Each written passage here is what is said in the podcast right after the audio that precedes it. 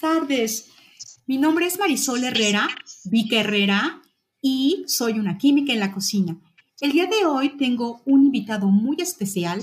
Se trata de Andrés Juárez, licenciado en gastronomía, maestro en agroindustria rural, en desarrollo territorial y turismo agroalimentario.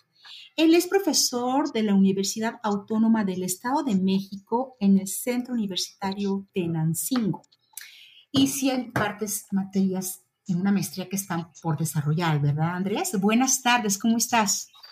Hola, hola, Vika. Pues por ahorita estoy este, en la licenciatura, doy clases en la, en la licenciatura justamente.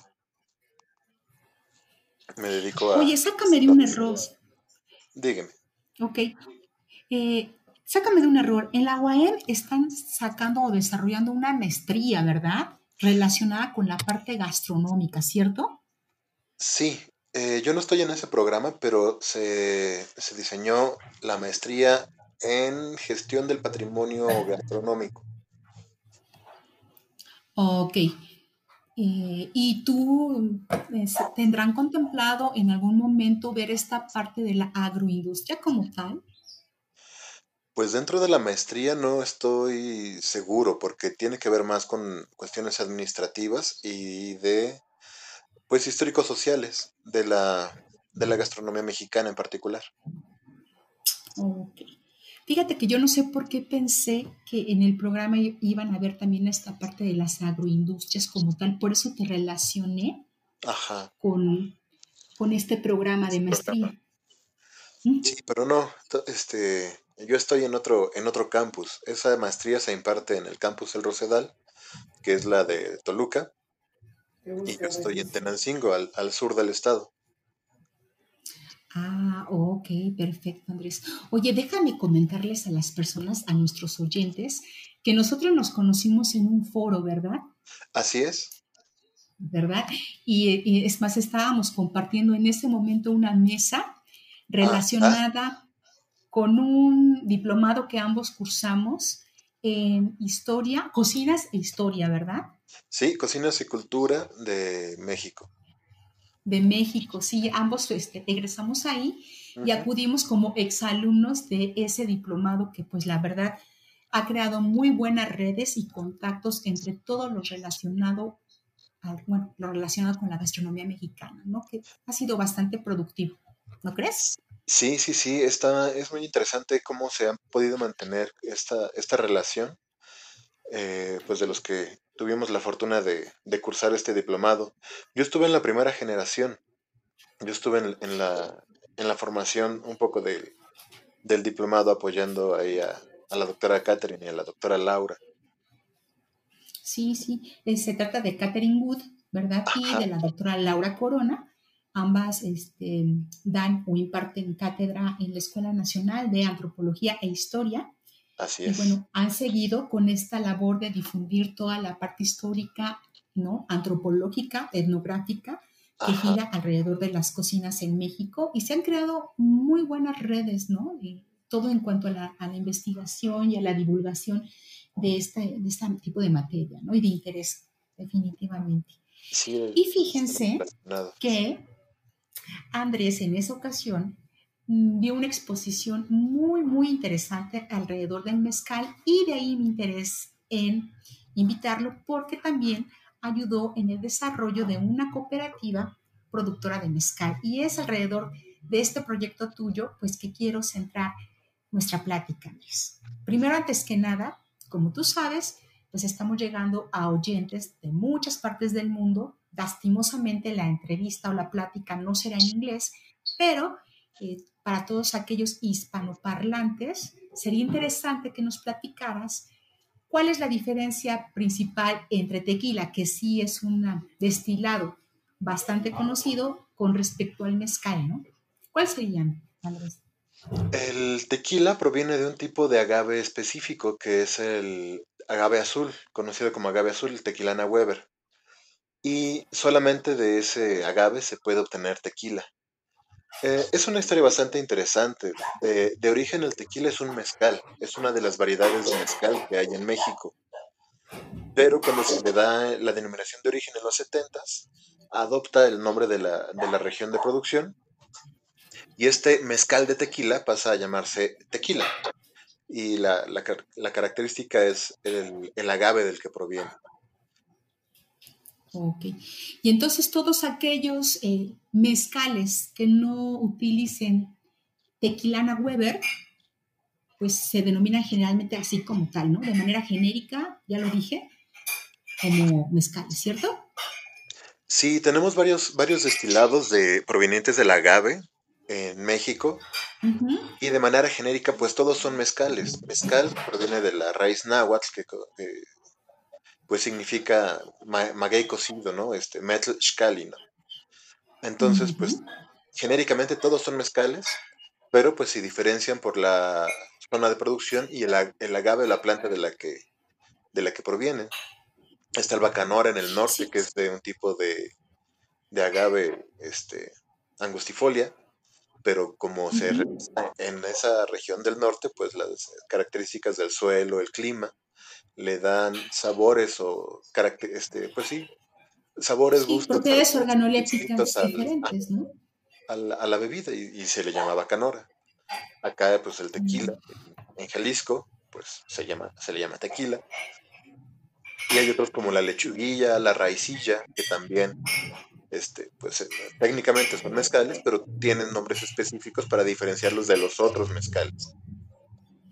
Sí, claro, porque siempre va a haber una diferencia, inclusive eh, biológica, precisamente porque se tratan de diferentes especies de mezcal, ¿cierto? Así bueno, es. Sí. Y eso es lo que. Y también estarás de acuerdo que el modo en el que se hace el procesamiento, ¿no? A pesar de que sí es cierto que todos estos se cocen y posteriormente se destilan, definitivamente aquí el factor de la biocultura va a influir en la forma en la que, por ejemplo, en el tipo de, en el tiempo de cocido, en el tipo de destilación, si se utiliza un método más, eh, rudimentario, si se utiliza un equipo ya de acero inoxidable. Imagino que por ahí podrían estar las diferencias en tanto a las propiedades eh, organolépticas como lo que es aroma y sabor, ¿no? Sí, claro. El, pues desde, desde el tipo de, suelo en el que está plantado el agave, tiene que ver con, las características organolépticas de la bebida. El tipo de suelo, eh, la edad en la que se cosecha el, agave, si es, una, es un agave joven o ya estaba maduro, y se dejó el, el maguey capado en, el, en el monte o en, el cultivo. El en el proceso de producción se le llama capado a quitar el quiote del maguey. Esta inflorescencia que nace en el centro de la planta se corta para evitar que pues, la savia eh, se fugue de la piña y se concentre para el crecimiento de la, de la floración. Se corta el quiote y se deja que toda la savia se concentre en la piña. Entonces se da un proceso como de, hinchamiento de la piña. Y ya de seis meses, un año en campo ya capado, es cuando se rapa o se gima, que es quitarle todas las pencas para obtener solamente la, piña o cabeza que, le llaman. Sí, hay que recordar que la piña, perdón que te interrumpa, es esta, digamos así, esta imagen, ¿no? que tenemos de, ahora sí que valga la expresión del gimador, ¿no? Que generalmente sí se conoce esta imagen a nivel mundial, en donde se está cortando las pencas u hojas de lo que es el maguey en sí, ¿no? Para que contemplen qué es la piña en sí, ¿no? Sí, sí. Y una vez que ya está rapado, se lleva a la cocción. Dependiendo también del tipo de horno en el que se haga la cocción de la piña, pues también puede ser en, autoclaves. Ahorita ya la mayoría de los tequilas o de los este, mezcales industriales se, se hornean en autoclaves, que son como unas ollas express, unas ollas de, presión gigantes, que a base de vapor, pues cocinan la piña. En las, en las producciones más artesanales y, y más rudimentarias, pues se hace en hornos de tierra, hornos cónicos, donde primero se pone leña, y luego se ponen piedras, y después se ponen las piñas y se cubre con, tierra, con este, fibras, con pencas, con palma, dependiendo de la región, es, es como, como se cubre el horno. y tiene que pasar un promedio de 3 a 6 días de cocción para que... ¿Ya? ¿En qué? Qué raro. ¿En qué nos... Ajá, ajá. Así es, estos hornos de, de tierra que están en el piso, que son pues como un pozo cónico, en el cual se, se pone a calentar rocas, y sobre estas rocas ya calientes se ponen las piñas y se cubre. Y esto pues también le da otro, otro sabor a la piña, porque pues queda ahumado, porque la cocción se hace principalmente con leña. En este, distintos tipos de, pues de elementos también. Hay quien lo fermenta en tinajas de, de cemento, o de piedra, o en cueros de vaca, o en tinas de madera. Y pues todo eso va contribuyendo al, al sabor. Sí, la nota ahumada está presente en muchos de los mezcales.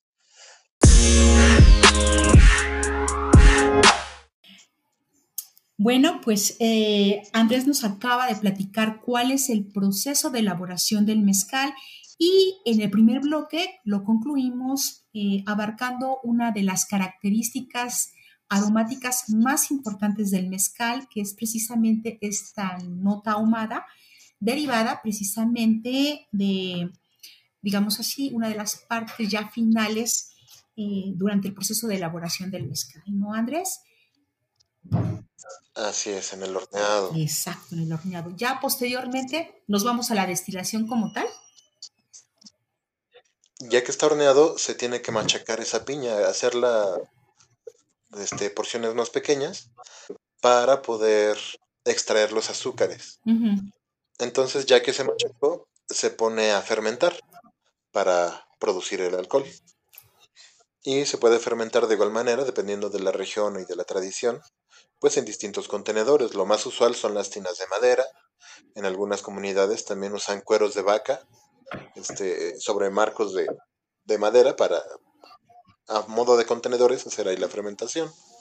O en piletas de, de piedra o de cemento también.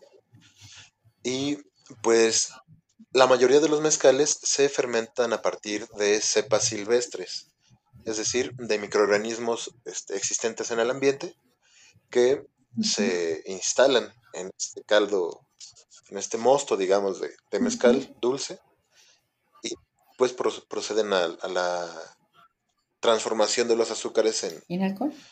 En alcohol y en otros compuestos. ya en lo que serían algunas otras notas por ahí aromáticas, ¿no? Exactamente. Entonces, pues también dependiendo de la región, es el tipo de, microorganismos que hay en el ambiente y pues eso también influye en pues determinadas características, ¿no? Si es más o menos dulce, si es este, si tiene notas frutales o si es más meloso. Eso también tiene que ver con la, con la fermentación. Sí, claro, como tú dices, es, em, es el mismo microorganismo tan característico de esa región la que va a definir inclusive el nivel de fermentación que se lleve a cabo, ¿no? Así es. Bueno, ya entonces ya pasamos nuestro mosto, nuestro caldo de cultivo lleno de azúcares que extrajimos de este jugo machacado de las piñas previamente cocidas. ¿Sí lo dije bien?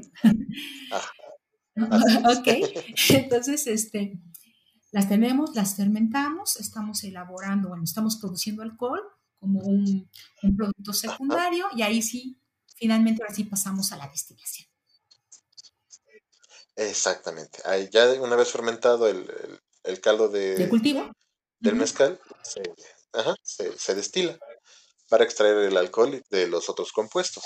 Ok. Y se deben hacer dos destilaciones. En la primera no se obtiene mezcal.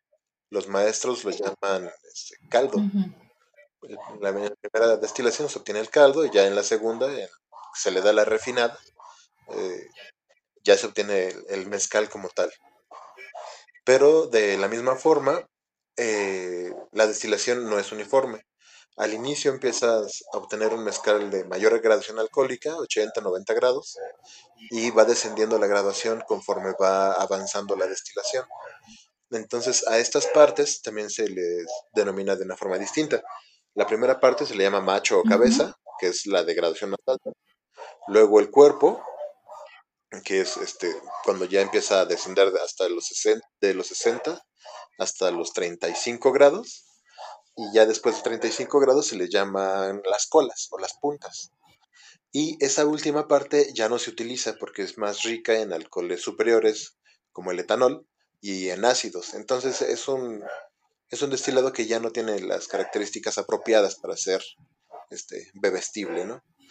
Y en las comunidades, como acá en el sur del Estado de México, donde yo he, realizado mi investigación de la maestría, se utilizan solamente el cuerpo del mezcal y la cabeza o las puntas, digo, la, sí, la, el cuerpo y el macho para elaborar el mezcal. Entonces se obtiene un mezcal este, pues de graduaciones altas. Lo, lo usual es que esté de 45 grados hacia arriba entre 45 y 50 grados el mezcal. Sí, bastante alto, ¿no? Sí. Oye, en comparación con un... Sí, es bastante alto. ¿Ahí se van en graduación alcohólica? No, el saque es muy bajo. El saque no tiene destilación. Es una, es una bebida fermentada de, arroz y tiene entre 6 y 8 grados. Algunos saques artesanales llegan hasta los 13 mm. grados. Es más parecido a un oh. de arroz. Wow. Eh, Ajá. Hay, una, hay un destilado chino que se llama Bai Y ese sí, ese sí es alto como el mezcal. Pero ese ya es destilado. Mm, muy bien. Oye, Andrés, fíjate que hace poco estaba yo este, revisando eh, una publicación del doctor Alberto Peralta, en donde hablaba acerca de este cuestionamiento sobre si sí o sobre si no la destilación tiene o no un origen prehispánico aquí en México. ¿Tú cuál es tu opinión al respecto?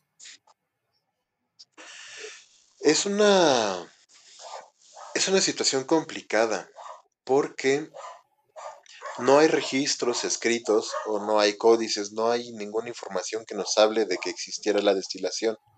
Se han hecho estudios y dicen que en Colima y en Cacastla se han encontrado vestigios de destiladores prehispánicos pero como tal no hay información que respalde esos vestigios. Pero, pues digo, también es cierto que mucha de la información de la época prehispánica pues se perdió en estas quemas de, documentos. En estas, este, sí, de documentos y tratando de imponer la religión católica sobre los sobre las construcciones este, prehispánicas, ¿no? mesoamericanas en este caso. Entonces, pues podría ser que sí existiera algún tipo de, bueno, sí existían las bebidas fermentadas, sí se tenía esta tecnología y se habla mucho del pulque, ¿no? Hay mucha, mucha tradición acerca del pulque en la, época prehispánica, se han recuperado muchas, muchas cosas, pero de la destilación no, no lo hay. Entonces, eh, pues no, no, no, estoy tan seguro de que haya existido en la época prehispánica, aunque me encantaría que se, que se corroborara esa información. Hay dos tipos de destiladores principales en, en, las este, pues en, las fábricas de mezcal. ¿no? El ¿no? que es una es un destilador de madera, es como el que se usa aquí en, en el Estado de México.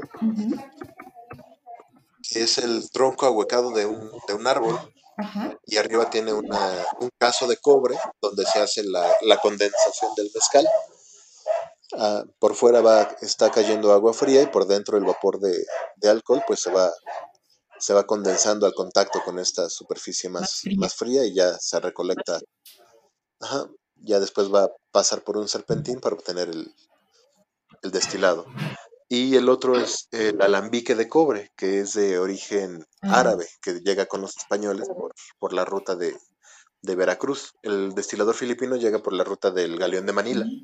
El destilador árabe pues llega por, la ruta de Veracruz. Y se tienen esos dos métodos.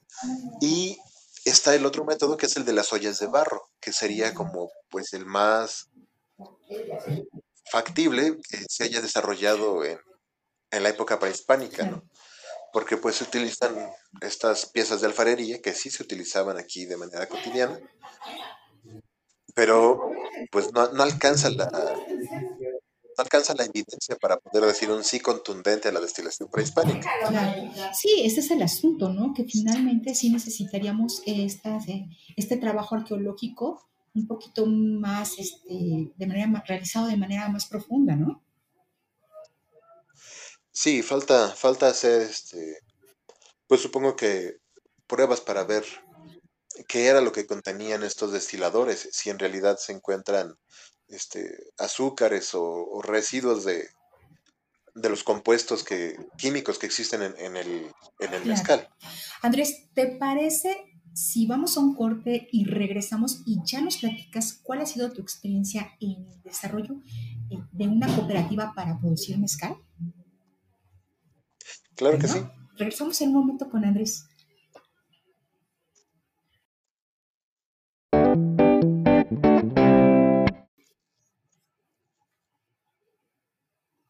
Bueno, pues de regreso con Andrés Juárez, que estábamos platicando acerca de todas las características que lleva eh, o con las que se lleva a cabo la elaboración de mezcal.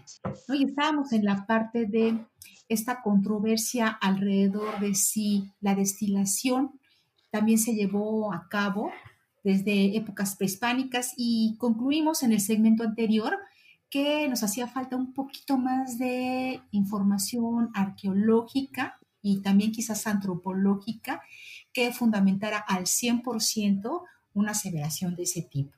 ¿Cierto, Andrés? Así es, Vika. Bueno, entonces ahora sí quiero, ya para estos 10 últimos minutos del programa, que nos platiques cuál fue tu interés sobre precisamente el desarrollo de esta cooperativa para elaborar mezcal? Pues era una inquietud, bueno, desde, desde hace mucho tiempo en mi familia se ha, se ha consumido el mezcal. A mis abuelos les gustaba mucho el mezcal. Y pues mi papá aprendió de, ahí, de su familia, a, a, tomarlo y también a conseguirlo. Porque yo, pues desde que tengo uso, uso de razón, recuerdo ese mezcal de acá del Estado de México o de Guerrero, aquí entre Ixtapan, Estado de México, y Pilcaya, Guerrero, es donde conseguían el mezcal. Y un mezcal, pues, eh, bastante bueno. Ya cuando crecí y probé el mezcal, me, gustó también. Y a, raíz de la maestría, pues me dio, bueno, tuve esa inquietud de trabajar con los maestros mezcaleros. Eh, pues mi, investigación. Y la idea fue hacer un trabajo conjunto. estuvimos tres personas trabajando en la misma comunidad. San José Chalmita se llama, en, Tenancingo, Estado de México. Una compañera ingeniera agrónoma hizo trabajos con el, relacionados al cuidado de, las plantas de agave. Otra, otra compañera ah, gastrónoma realizó un trabajo sobre la calidad sensorial del mezcal mexiquense y yo hice, ajá, y yo hice el, el trabajo eh, social de generar una, una agrupación de productores de San José Chalmita para pues dar más visibilidad a la, a la producción de esta comunidad, que es la única productora de, de Tenancingo, y también pues darles este pues impulso para que pudieran comercializar de, mejor manera su, su, producto. Y fue así que surgió el tema de, de, generar una cooperativa de productores de mezcal de San José Chalmita. Oye, Andrés, una pregunta. ¿Fue difícil acercarse a la comunidad? Porque yo a veces pienso que a menos de que no tengas un contacto muy directo al interior de la comunidad, que ésta se abra y quiera compartir esta serie de saberes, ¿no? es como difícil. En tu caso, ¿cómo sucedió? La primera vez que fui a San José Chalmita, tuvimos la suerte de preguntar en la tienda del, del pueblo. ¿En la tiendita? Así es. Está bueno. Sí, y pues resultó que el señor de la tienda era también el delegado de, la comunidad.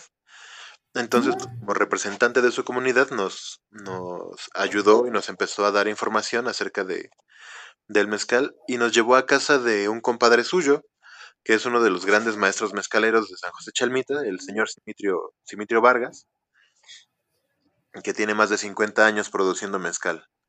Entonces, pues fue, no sé, suerte de, suerte de principiante o algo, o algo así, porque caímos exactamente con la persona que teníamos que caer. Y no, no fue para nada difícil poder congeniar con, con los productores. También la, la, cuestión fue que pues vieron interés genuino, ¿no? De, de nosotros por aprender sobre el mezcal. Y pues la... Sí, y la idea también era como aportar algo al, a, la, comunidad, ¿sí? a la comunidad, sí, a la, a la comunidad productora. Entonces, pues ya después de mucho tiempo trabajando, haciendo trabajo de campo con ellos, pues ya surgió un vínculo de, de amistad más, como más personal con toda la familia Vargas, ¿no? Con don Simitrio y sus hijos, hijas, su esposa, que en paz descanse, también tuvimos la, la oportunidad de, de, conocerla, la señora okay. Victorina. Que, y pues vimos cómo el mezcal es solo una parte de la actividad productiva y económica de la comunidad. Muchas veces nos damos con esta idea de, este, pues, como empresarial o mercantilista, de, bueno, si se dedican al mezcal, solo hacen mezcal, pero no. El señor Simitrio tiene el mezcal como parte de su cultivo de milpa, tiene sus este, mezcales, sus agaves, perdón, sembrados en, en el monte, y entre las hileras de, de, agave siembra maíz y frijol en temporada. Entonces, pues no todo el tiempo tiene, tiene mezcal. En la temporada de lluvia se dedica a su milpa. ¿no? Y la señora y las hijas también se dedican a, al rebozo. Es una de las actividades de, artesanales de Tenancingo, la elaboración de rebozos. Y lo que los distingue de otros rebozos del país es el trabajo tan fino del tejido de las puntas del rebozo. Sí, porque parece ser que la punta, ¿no? Es la que a veces caracteriza inclusive eh, la región en la que se elaboró el mismo rebozo, ¿no? Así es. Entonces, la señora Victorina y sus hijas también son artesanas y se dedican al empuntado de rebozos. Entonces, pues tienen varias actividades y no solamente el mezcal lo que les hace, lo que les da de comer, pues, es este, una de sus actividades. Y pues como aprovechando esta pues toda esta información fue cuando les dijimos, pues podrían hacer una, podríamos generar una asociación de productores de mezcal para pues consolidar la venta. Sabemos que no tienen mezcal todo el año, pero el tiempo que tienen mezcal, pues se, se pueda sacar de la comunidad, no sea solamente una venta local, sino también un poco más regional. Y hasta la fecha, la, fíjate que la, la cooperativa como tal ya no fructificó, pero todas las actividades que sí eh, hay muchos intereses ahí metidos también por pues el boom del mezcal no el, en el 2018 se le, le incluye el estado de México en, en, la denominación de origen y pues mucha gente volteó a ver el, la producción de acá no porque pues saben es gente que que está acostumbrada a trabajar con mezcaleros y saben que en estas comunidades que no tienen tanto prestigio pues el precio es mucho más barato entonces ya claro. hubo muchos intereses ahí mezclados, mucha gente que llegó nueva a querer hacer negocio con los productores y pues eh, decidieron trabajar de manera individual, pero pues ya hicimos algunas adecuaciones porque pues les dimos información sobre la denominación de origen, cómo es el proceso para obtener una denominación que de es origen. también otro choro. Habría que reunirnos en otro programa, Andrés, porque esta parte de la denominación de origen yo creo que será inclusive invitar quizás a lo mejor algún otro contacto que haya trabajado las denominaciones, porque sí es importante esta parte, le da un valor mucho más agregado al producto. Así es, pero también eh, por la forma en que están elaboradas las denominaciones de origen en México, se privilegia el trabajo industrial. Entonces, uh -huh. los que tienen más posibilidades de insertarse en la denominación de origen son aquellos grandes productores que pues ven al, a la bebida, al mezcal, como una mercancía. Y los pequeños este, productores, que son los que realmente tienen todo el conocimiento y toda la vida de trabajar el mezcal, pues no, no tienen esa misma percepción, no les interesa tanto comercializar todo su mezcal, porque pues es parte también de su ritualidad. Entonces, cuando hay un fallecimiento, cuando hay una fiesta, cuando hay que, cuando llega de visita el, el santo del pueblo, cuando cualquier fecha conmemorativa, e incluso para darle la bienvenida a la gente que visita a la familia, siempre debe haber mezcal. Entonces, don Simitrio no vende todo su mezcal, ni ninguno de los productores venden todo su mezcal. Guardan una parte para todas estas actividades sociales y el resto se, se vende. Y hay veces que llegas y le preguntas, señor Simitri, ¿me vende mezcal? No tengo. Te invito una copa, pero no te puedo vender, porque ya el que tengo es para, para mí, para mis, mis invitados. Entonces, si quieres, pues nos tomamos una copa, pero aquí, para llevar ya no hay. Y pues desde el punto de vista comercial es algo pues que no se, no se entiende porque pues es una mercancía. ¿no? Si, tienes mercancía, véndela. Pero para ellos es algo distinto a una mercancía. Es un, es un elemento importante de, de su vida social y cultural. Sí, y eso sí no tiene precio, ¿verdad? es, es ese valor intangible, ¿no? Exacto. No, se puede cotizar y que sin embargo se tiene que seguir preservando. Así es.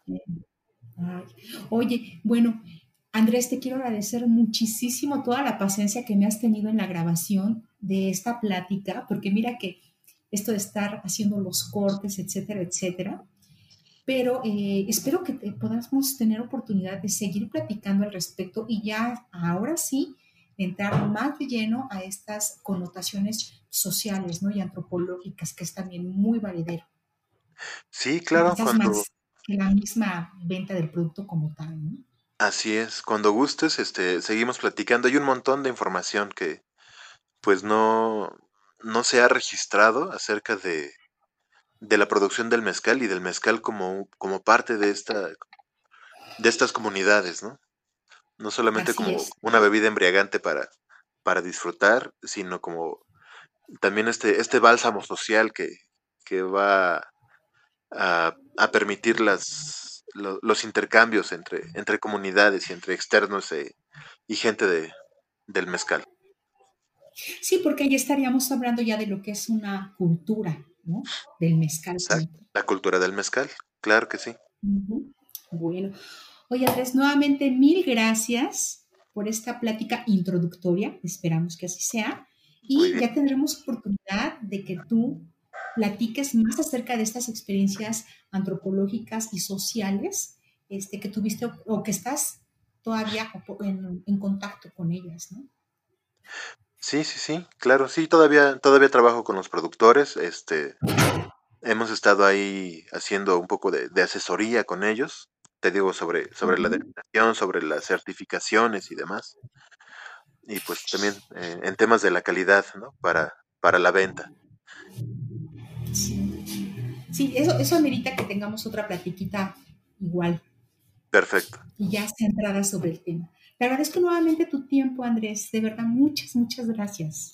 Al contrario, Vika, gracias a ti por la invitación. Bueno, pues seguimos en contacto. Nos vemos en la próxima ocasión con Andrés y a ustedes, pásenla bonito. Bye.